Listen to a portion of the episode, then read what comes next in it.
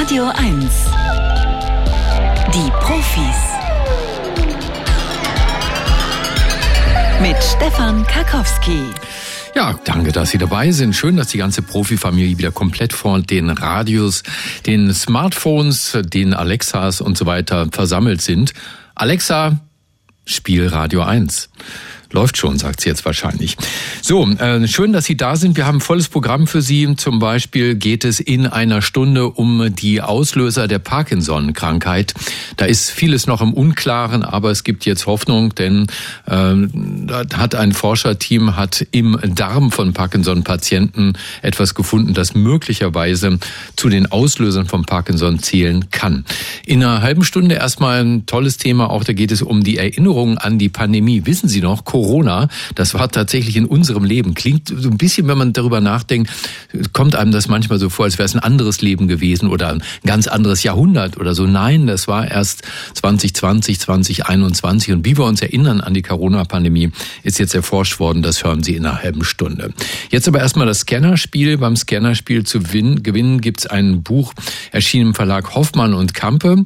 Äh, das trägt den schönen deutschen Titel What the Fact? Warum wir so oft falsch liegen. Ole Ole Henschel und Tobias Morstedt haben es geschrieben. Und äh, das ist ein Buch, das uns sehr hilft hier bei den Profis. Es führt uns nämlich vor Augen, dass die gefühlte Wahrheit oft nichts mit der Wirklichkeit zu tun hat. Also das, von dem wir annehmen, dass es richtig ist, stimmt oft nicht überein mit den Fakten.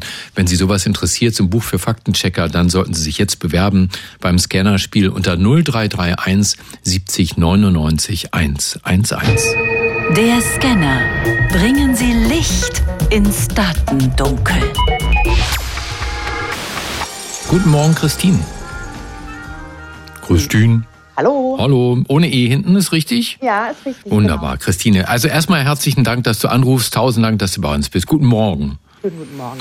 Du rufst an aus Cottbus. Cottbus. Ähm, Ja. Was habe ich neulich gelesen? Ähm, puh, schlechte Nachrichten für Cottbus. Cottbus bekommt auf absehbare Zeit keinen ICE-Anschluss. Ja, das ist traurig. Ist das wirklich traurig? Warten die Cottbuser so sehr darauf, dass der ICE bei ihnen hält?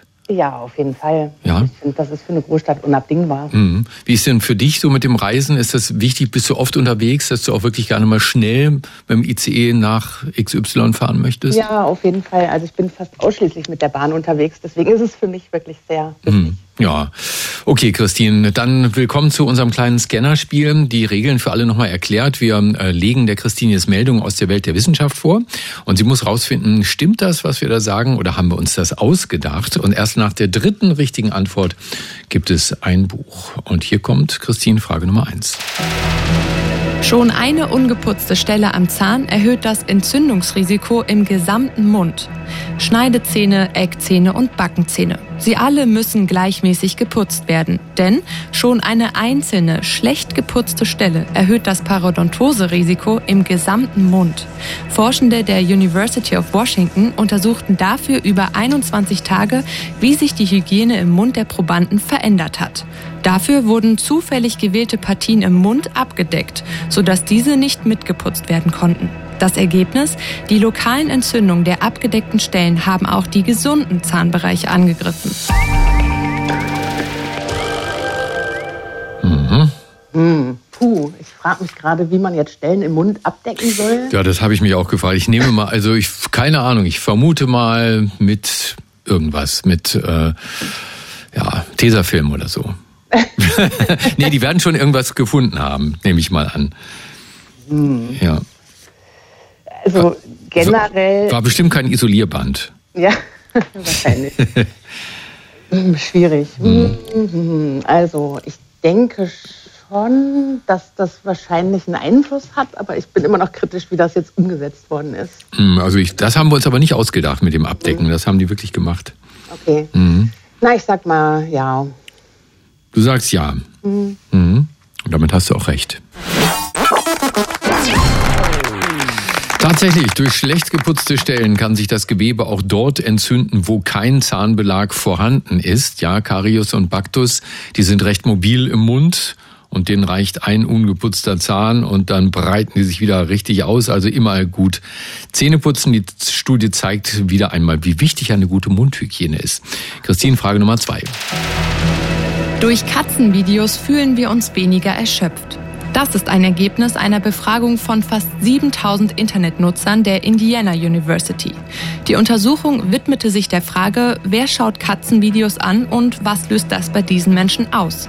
Dabei kam heraus, das Schauen von Katzenvideos ruft positive Emotionen hervor und lindert dadurch Erschöpfungserscheinungen. So kann also durch den Konsum von Katzenvideos und Bildern neue Energie getankt werden. Mhm. Interessant. Bist du, guckst du sowas, Katzenvideos? Lustige äh, Katzenvideos? na, selten, aber ich meine mal gelesen zu haben, dass das tatsächlich einen positiven Einfluss hat und Erschöpfung ist ja auch ein Zeichen von Depressionen. Von daher sage ich mal, ja, hat einen positiven Einfluss. Mhm. Ja, ich gucke jetzt nämlich hier gerade ganz süße, kleine, miauende Katzenbabys und ich fühle mich auch schon wirklich ein bisschen fitter, muss ich sagen. Ja, ist tatsächlich so. Ähm, es ist richtig, allerdings hängen auch Variablen an den positiven Emotionen beim Konsum von Katzenbeiträgen im Internet, zum Beispiel die demografischen Merkmale oder der emotionale Zustand der Person, also wie alt wir sind und wie es uns gerade geht. Äh, die Häufigkeit des Konsums, je mehr man schaut, desto mehr genießt man im Internet tatsächlich auch die Katzen und es hilft uns, wirklich wahr. Frage Nummer drei kommt hier. Künstliches Licht in der Nacht hat keinen negativen Einfluss auf den Menschen. Das Thema Lichtverschmutzung wird immer wieder diskutiert. Lichter von Straßenlaternen oder Häusern machen unsere Nächte zu hell, heißt es in diesem Zusammenhang. Allerdings haben Forschende der Monash University in Melbourne nun herausgefunden, dass die Lichter für uns Menschen unbedenklich sind. Dafür haben die Forschenden 85.000 Freiwillige durch Lichtsensoren am Handgelenk untersucht. Mit dem Ergebnis, Helligkeit in der Nacht durch beispielsweise Straßenlaternen oder Smartphones wirken sich nicht negativ auf unsere psychische Gesundheit aus. Eine Erkenntnis, die alle bisherigen Debatten um das Thema widerlegt.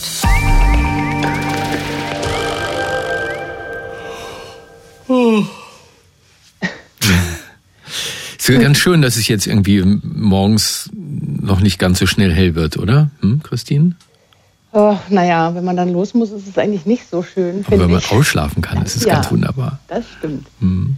Ähm, nee, das stimmt nicht, das glaube ich nicht. Und eine Studie alleine reicht ja, reicht ja sowieso nicht aus, um irgendwas zu widerlegen. Mhm. Und auch damit hast du wieder vollkommen recht.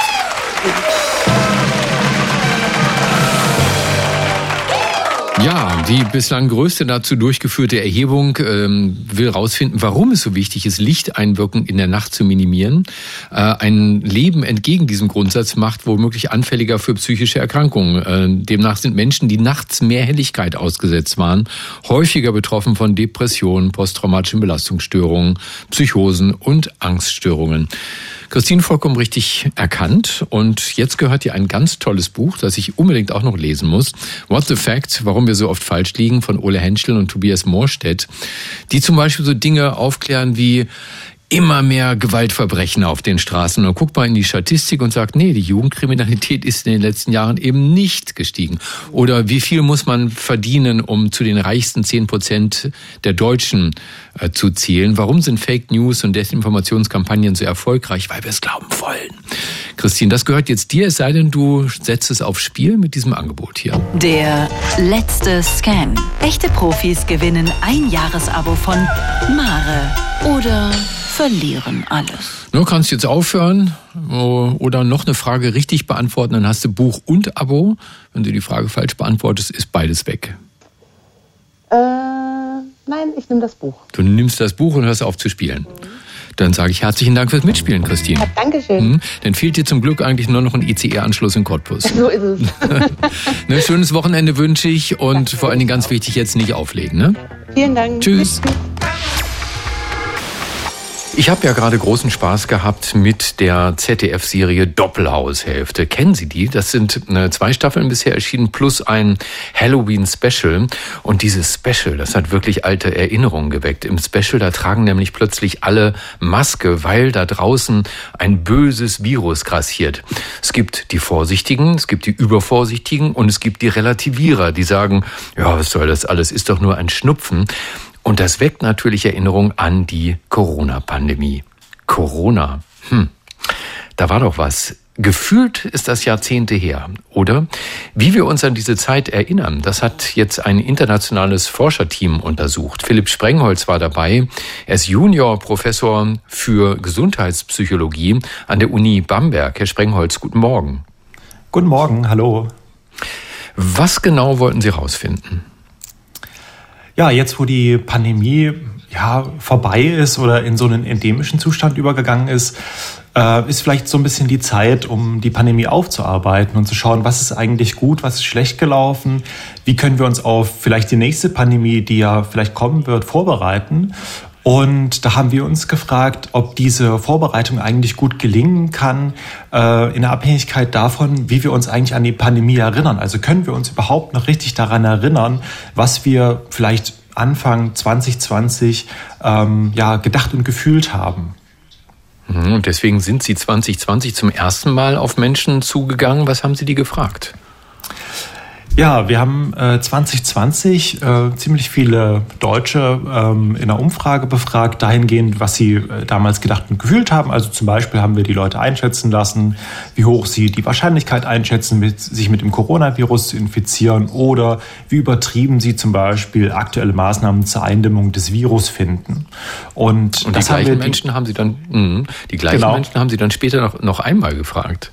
Exakt, genau. Wir haben dieselben Personen Ende 2022, also im letzten Winter nochmal befragt, haben ihnen genau dieselben Fragen gestellt, also wieder die aktuellen, ja, aktuelle Situation einschätzen lassen. Und zusätzlich haben wir die Personen auch noch gebeten, sich an den Anfang der Pandemie zurückzuerinnern und daran zu erinnern, was sie uns damals für Antworten gegeben hatten. Und auf mhm. diese Weise konnten wir einmal ähm, ja, die damaligen tatsächlichen Einschätzungen aus 2020 mit der Erinnerung abgleichen. Also das war Ihr Ziel. Sie wollten herausfinden, ob die Menschen sich immer noch korrekt an das erinnern, was sie damals gedacht haben. Genau. Und wie sich dann zeigte, fällt es den meisten Menschen gar nicht so leicht, sich korrekt zu erinnern. Es gibt also Erinnerungsverzerrungen und die hängen davon insbesondere ab, was wir heute denken und fühlen. Das heißt, wenn Personen also zum Beispiel im letzten Winter dachten, Corona, das ist kein Problem, das ist kein, kein Risiko für mich, dann unterschätzten sie auch die Erinnerung des Risikos, sagten also, ja, ich habe 2020 eigentlich schon keine große Angst vor dem Virus gehabt, obwohl wir in den Daten sahen, dass das mitnichten der Fall war. Und mhm. diese Verzerrungen hängen also einmal davon ab, was wir aktuell denken. Und das unterscheidet sich ganz eindrücklich natürlich zwischen Personen, die sich beispielsweise haben impfen oder nicht impfen lassen. Das heißt, Personen, die ungeimpft sind, neigen eher dazu, zum Beispiel Risiken in der Rückschau zu unterschätzen auf der anderen Seite Personen, die geimpft sind, neigen zu einer Überschätzung, sagen also, ja, ich hatte damals schon sehr, sehr große Angst oder ich fand die Maßnahmen, die damals beschlossen wurden, vollkommen gerechtfertigt. Und wenn wir dann die Antworten abgleichen, die sie uns damals gegeben haben, dann sehen wir, dass diese ja, hohen Einschätzungen tatsächlich gar nicht so stark waren. Es gab auch eine gewisse Aggression gegen die Verantwortlichen, ne? vor allem gegen Politiker. Wie haben Sie da gefragt?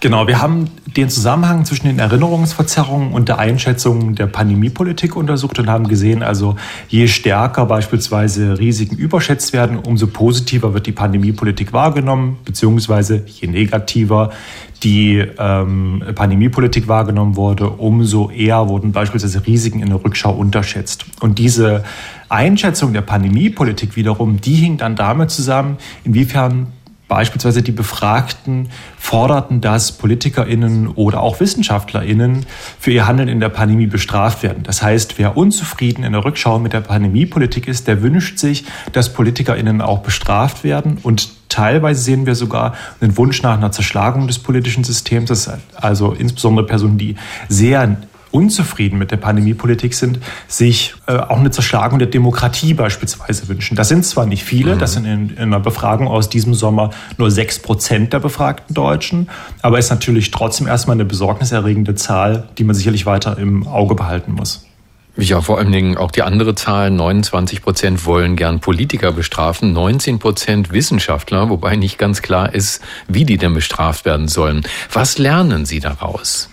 Ja, wir lernen hieraus, dass die ja, Erinnerungen erstmal verzerrt sind. Also wir wünschen uns natürlich von Aufarbeitung der Pandemie, dass wir uns alle möglichst objektiv an das erinnern, was wir damals gedacht und gefühlt haben. Aber das ist eben mitnichten der Fall. Und diese Verzerrungen hängen insbesondere mit Identifikationsprozessen zusammen. Das heißt, wenn Personen es wichtig ist, wenn sie stolz darauf sind, geimpft oder ungeimpft zu sein, dann sind diese Verzerrungen größer und dann sind auch die Wünsche größer, zum Beispiel PolitikerInnen oder WissenschaftlerInnen zu bestrafen.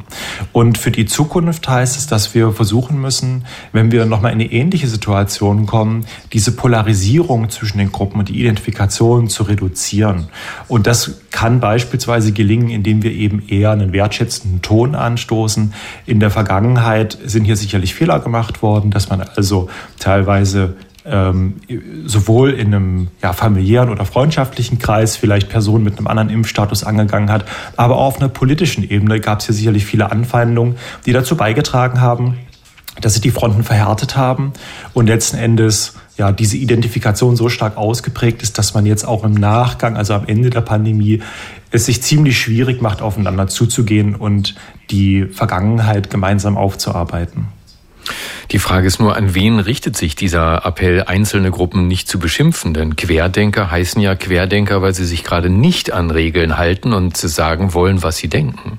Ja, das ist vollkommen richtig. Und man kann natürlich auch immer sagen, was man denkt und sicherlich sich auch sachlich ausdrücken. Aber hier geht es vor allem um den Ton in der Diskussion. Also wir wissen aus anderen Studien, dass sich sowohl Geimpfte als auch Ungeimpfte über einen unsachlichen Ton in der Impfdebatte beispielsweise beschwert haben und sich einen insgesamt sachlicheren, also eher an Sachargumenten orientierten Umgang mit dem Thema gewünscht hätten.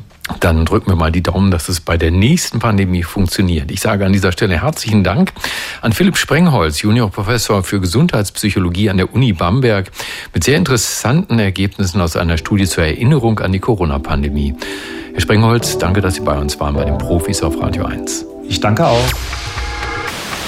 Wir müssen jetzt mal über etwas reden, äh, bei dem sich viele wegducken, weil das viele von uns erschreckt, einfach aus dem Grund, weil viele von uns nicht drumrum kommen werden um Krankheiten im Alter. Krebs sowieso, aber auch Alzheimer oder Parkinson, die zweithäufigste neurodegenerative Erkrankung im Alter. Äh, die Parkinson-Krankheit, Ozzy Osbourne, Michael J. Fox, Papst Johannes Paul II., alles prominente Parkinson-Patienten. Nervenzellen im Gehirn sterben ab und der Körper stellt nach und nach die Bewegung ein. Aber warum?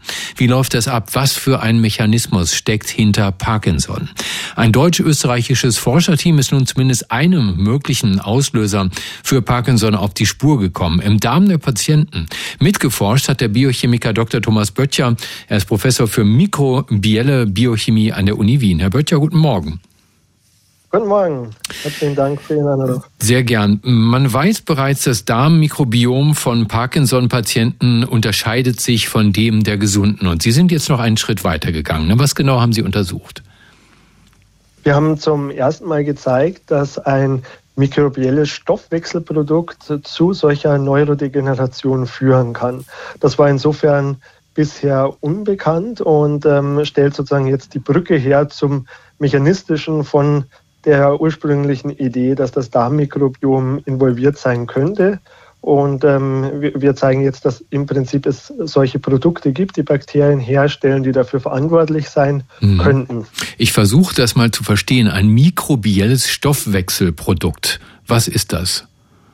Richtig, also die Bakterien in diesem Fall ähm, produzieren alle möglichen ähm, Stoffe. Es gibt primäre Stoffwechselprodukte. Das ist also sowas wie äh, Zucker und andere ähm, Bestandteile ähm, wie Aminosäuren, die sie für den Aufbau ihrer Zellen brauchen. Aber zusätzlich gibt es noch andere sogenannte Sekundärstoffwechselprodukte. Das sind oftmals Kommunikationssignale, oftmals auch toxische Stoffe, aber auch Stoffe, mit denen sie zum Beispiel ihre Nische gegen ähm, andere Bakterien verteidigen können. Und Sie haben etwas gefunden im Darm von Parkinson-Patienten, das nur da existiert oder zumindest da sehr viel häufiger als bei Gesunden und haben es jetzt unter Verdacht.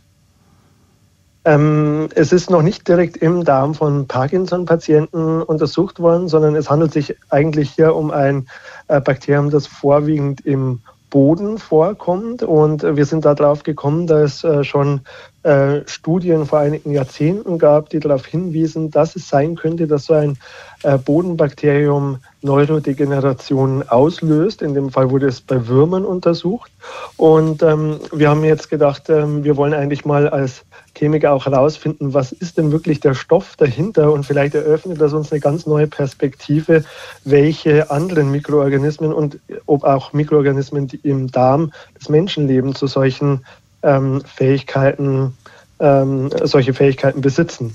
Und das, ähm, jetzt können wir sozusagen Rückschlüsse auch auf das Darmmikrobiom ziehen. Das heißt, Sie haben also ein Bakterium untersucht, das gar nicht im Darm vorkommt, natürlicherweise, und versuchen jetzt daraus Rückschlüsse zu ziehen auf Bakterien, die im Darm vorkommen. Richtig, genau. Mhm. Wir wissen jetzt äh, sozusagen, wie dieser Stoff aussieht, wie er chemisch auch von den Bakterien hergestellt wird und können jetzt ähnliche Bakterien finden, die genau den gleichen Stoff herstellen. Warum haben Sie nicht gleich im Darm danach gesucht? Ja, das ist eine gute Frage, aber es ist auch immer eine sehr, sehr schwierige Sache, solchen Metaboliten wirklich auf die Spur zu kommen und diese dann auch wirklich ähm, zu identifizieren. Und in diesem Fall, ähm, obwohl wir schon eingrenzen konnten, ähm, die Bakteriengattung und Spezies ähm, hat es trotzdem viele Jahre gedauert, bis wir überhaupt erst diesem Stoffwechselprodukt auf die Schliche gekommen sind. Äh, das heißt also, es gibt ein Bakterium äh, außerhalb des Darms, das im Boden vorkommt, das, das Dinge, was macht das genau? Das produziert Giftstoffe?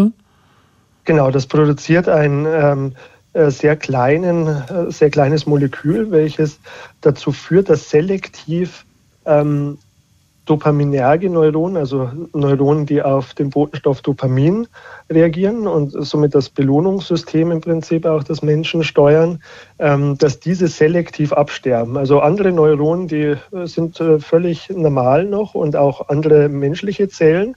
Dann wär, sonst wäre es auch nichts äh, so Spektakuläres gewesen, denn es gibt viele Stoffe, die im Prinzip Zellen einfach zerstören und auch menschliche Zellen giftig wirken. Aber in diesem Fall handelt es sich um ein wirklich hochselektives äh, Gift, das nur ähm, diese dopaminergen Neuronen zerstört. Und genau das ist das Problem, was bei Parkinson auch ähm, hervortritt.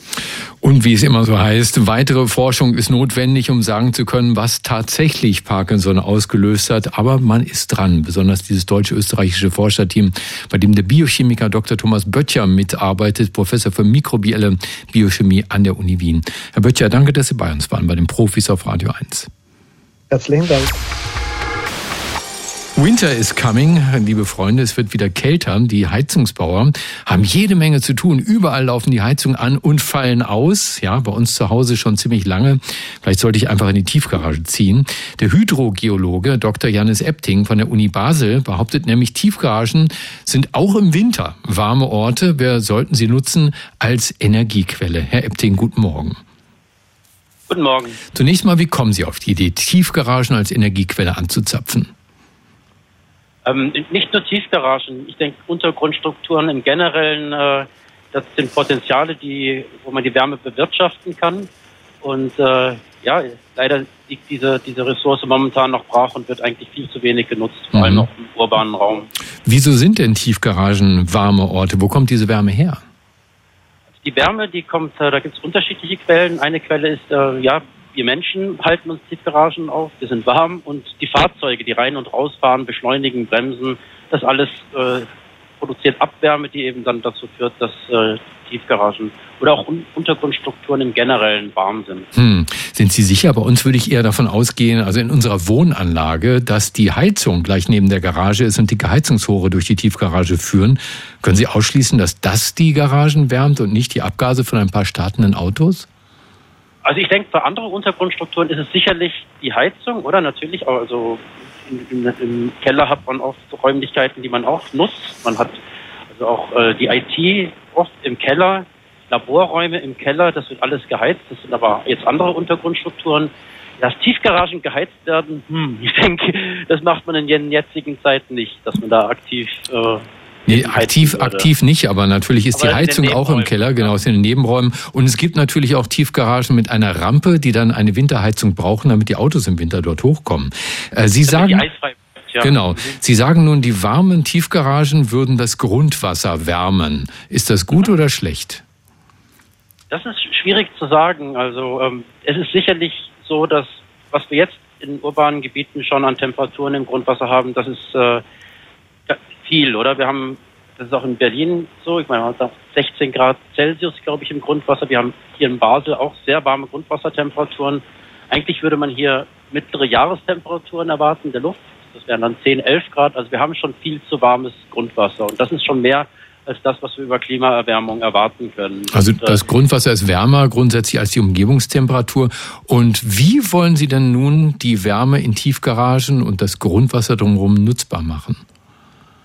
Also in Tiefgaragen, da gibt's, das können Sie sich vorstellen, wie Fußbodenheizung. Das sind Paneele, die kann man an die, die Wände machen.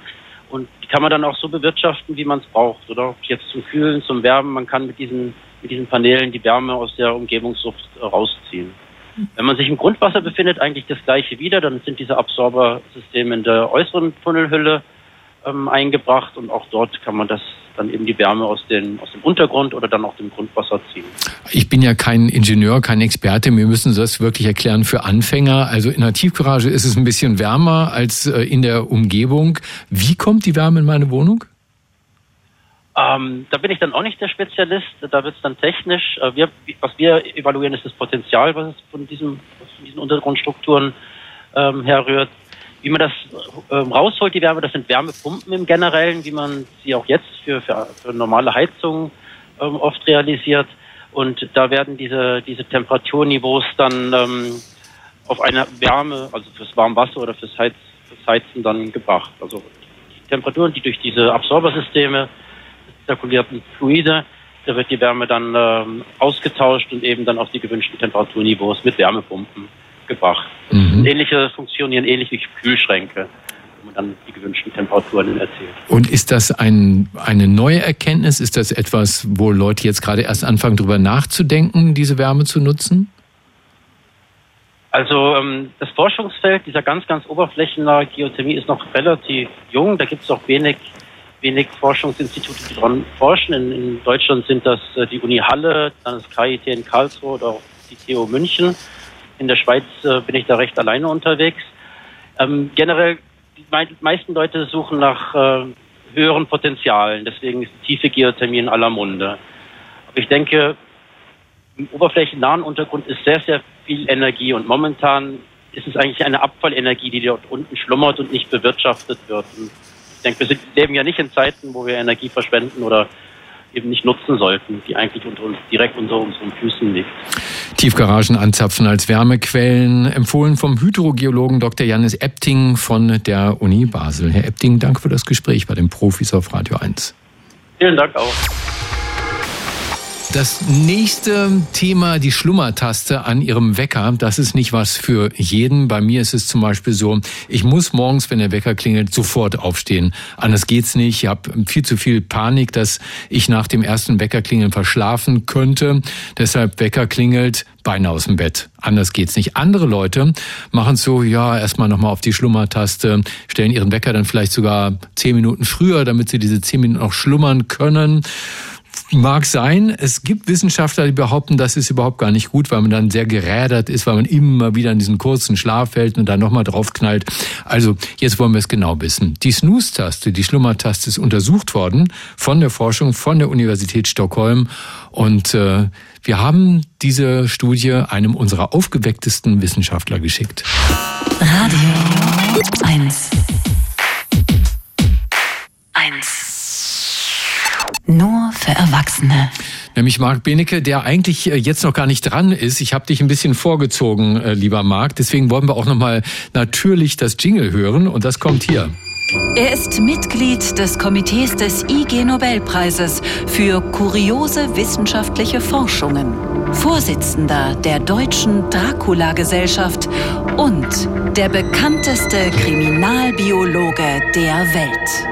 Dr. Marc Benecke, live auf Radio 1, die Profis. Einen hellwachen guten Morgen wünsche ich dir, lieber Marc. Guten Morgen. Hast du vielleicht doch heimlich die Snooze-Taste gedrückt? So sieht's nämlich aus, ganz genau. Ja, also Snooze-Taste oder auch Schlummertaste genannt. Wie kommen Leute dazu, überhaupt sowas zu untersuchen?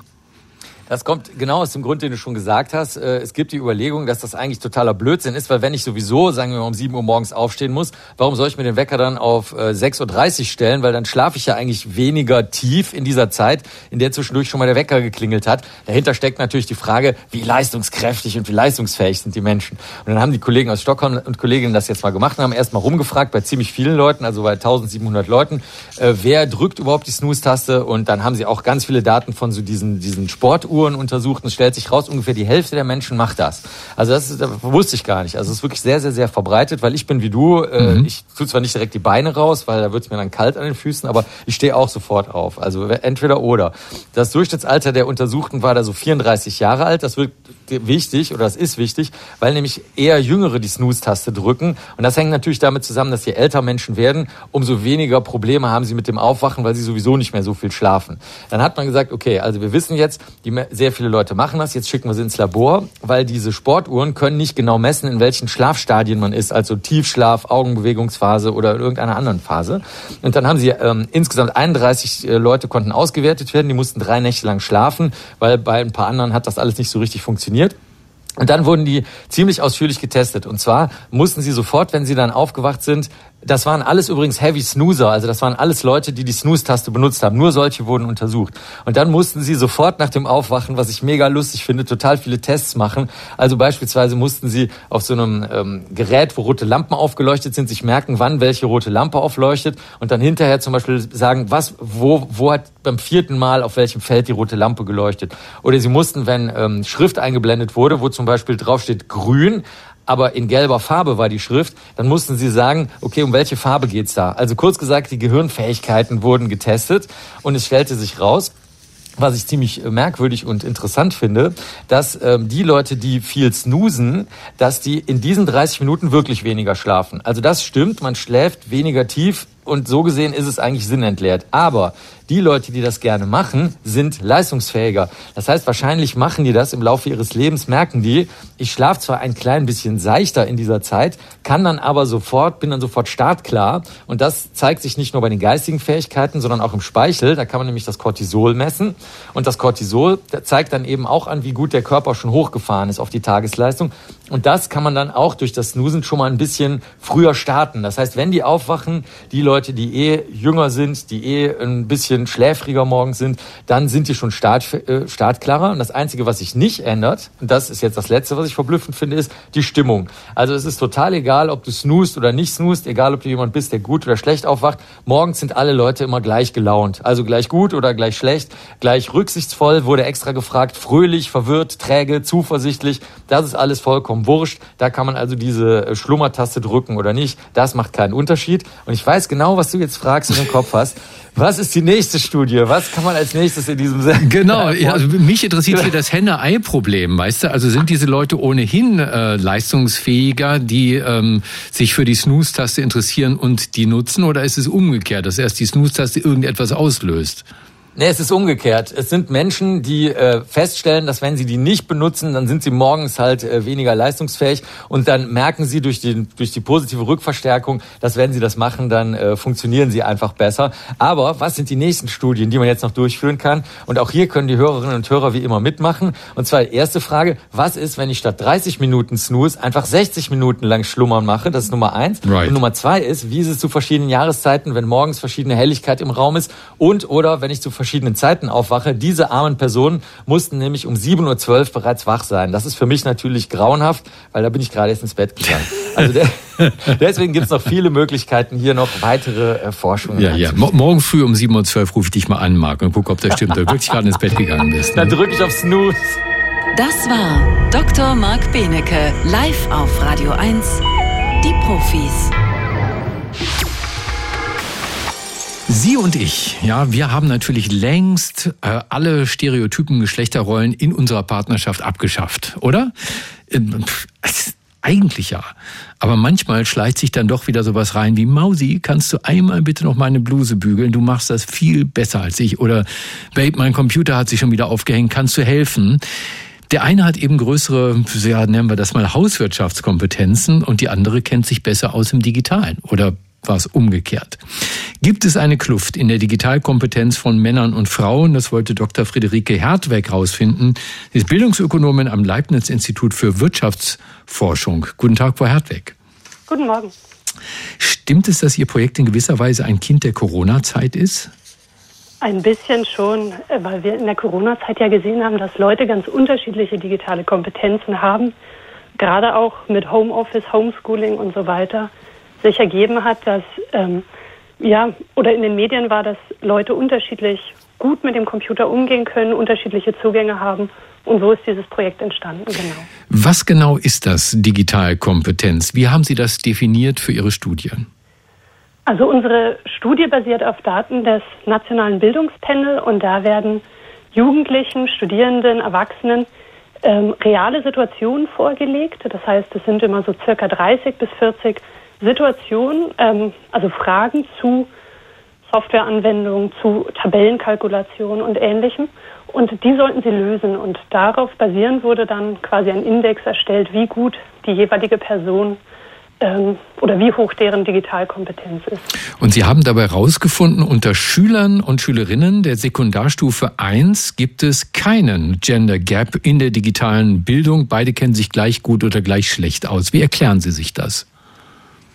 Also prinzipiell haben Jugendliche ja heute einen sehr guten Zugang zu Computern und in dem Bereich, also alles bis zur neunten Klasse, finden wir keine Unterschiede. Wir erklären uns das damit, ähm, eben dass alle gute Zugänge haben und auch erstmal noch so ein allgemeines breites Interesse an vielem. Ab der Sekundarstufe 2, also etwa der gymnasialen Oberstufe und vergleichbaren, äh, da geht es auseinander dann mit den Digitalkompetenzen. Hat mich überrascht, die Männer überholen die Frauen. Aber wie stark ist dieser Effekt? Wie lässt sich das messen?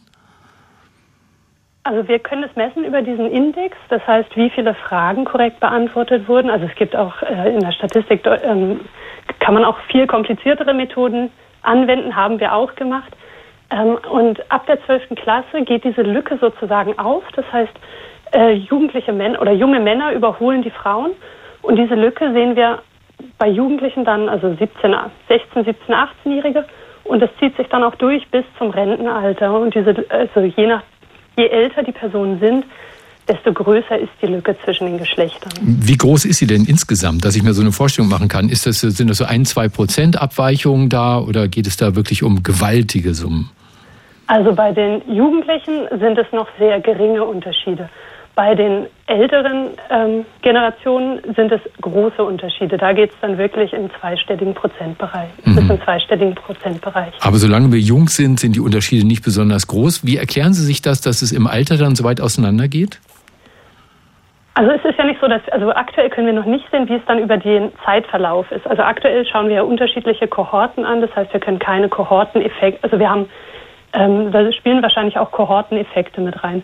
Bei den älteren Generationen. Das müssen Sie nochmal erklären. Was ist ein Kohorteneffekt? Also das, ähm, was wir nicht angucken, ist quasi, wir verfolgen nicht die Jugendlichen jetzt über die Zeit, be beziehungsweise wissen nicht, wie eine 60-jährige Frau, wie ihre Digitalkompetenz vor 40 Jahren war, mhm. sondern wir gucken uns die Jugendlichen heute an und die Erwachsenen heute. Mhm. Und das heißt, bei den älteren Generationen heute ist eine sehr wahrscheinliche Ursache zum einen, dass ähm, Frauen weniger am Erwerbsleben teilgenommen haben und gerade auch im Beruf ja viele Digitalkompetenzen gelernt werden ähm, und dadurch vielleicht auch ja so ein bisschen durch die Gesellschaft auch wenig Interesse am privaten Umgang mit, mit dem Computer entstanden ist. Mhm. Wie bewerten Sie jetzt diese Ergebnisse, dass also offensichtlich bei der Jugend alles okay ist, kein Gender, Gender Gap, aber bei den Älteren, die auch sehr viel später erst angefangen haben, wenn überhaupt, gibt es ihnen diesen Gender Gap zwischen älteren Männern und Frauen. Ist das schlecht für die Gesellschaft? Also diese große Lücke bei der älteren Generation ist schlecht für die Gesellschaft dahingehend, dass wir jetzt ähm, zunehmend auch die, also eine zunehmende Digitalisierung anstreben ähm, Leute ja so was Simples wie Online-Banking machen können müssen, so etwas Simples wie sich auf dem Bürgeramt oder ähnlichem einen Personalausweis beantragen müssen. Und da wird viel ja auch in den digitalen Raum verschoben. Wenn jetzt eine ältere Frau einen Mann hat, ähm, der, das, der damit gut klarkommt, dann ist sie einfach stark von ihm abhängig. Bei einer Witwe, vielleicht auch ohne Kinder, kann es vielleicht kritisch werden, dass sie da gar nicht mehr hinterherkommt. Ähm, bei den Jugendlichen sehen wir aber, wenn man sich den weiteren Verlauf, also wir haben uns auch angeguckt, wie sich Jugendliche in verschiedene Berufe selektieren. Das heißt, welche Berufe sie wählen nach Abschluss an der Schule. Und da sehen wir eben schon, dass nur dann die Mädchen sich tendenziell in so MINT-Fächer, also Mathematik, Informatik, Naturwissenschaften und Technik, sortieren, wenn sie schon im Jugendalter überdurchschnittliche Digitalkompetenzen haben. Und hier haben. ist natürlich auch die Frage, was ist Henne, was ist Ei? Haben Sie überdurchschnittliche Digitalkompetenzen, weil Sie grundsätzlich sich mehr für MINT-Fächer interessieren oder ist es umgekehrt? Ne? Genau, also dieses Henne-Ei-Problem haben wir in vielen Bereichen und das ist, ähm, da müssen wir weitermachen, das müssen wir verstehen, gar keine Frage. Mhm. Aber erstmal ist es wichtig, die Situation zu beschreiben, um dann ja weitergehende Forschung zu machen. Neue Zahlen also zur Kluft in der Digitalkompetenz von Männern und Frauen, die im Alter weit auseinandergeht. Äh, rausgefunden hat das Dr. Friederike Hertweg, Bildungsökonomin am Leibniz-Institut für Wirtschaftsforschung. Bei Hertweg, danke für das Gespräch bei den Profis auf Radio 1. Vielen Dank. Schönes Wochenende. Ihnen auch. Radio 1. Die Profis. Besser wissen. Bananen sind radioaktiv.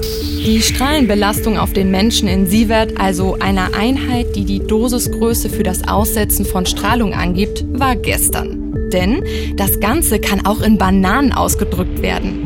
Eine durchschnittliche Banane enthält etwa 0,4 Gramm an Kalium.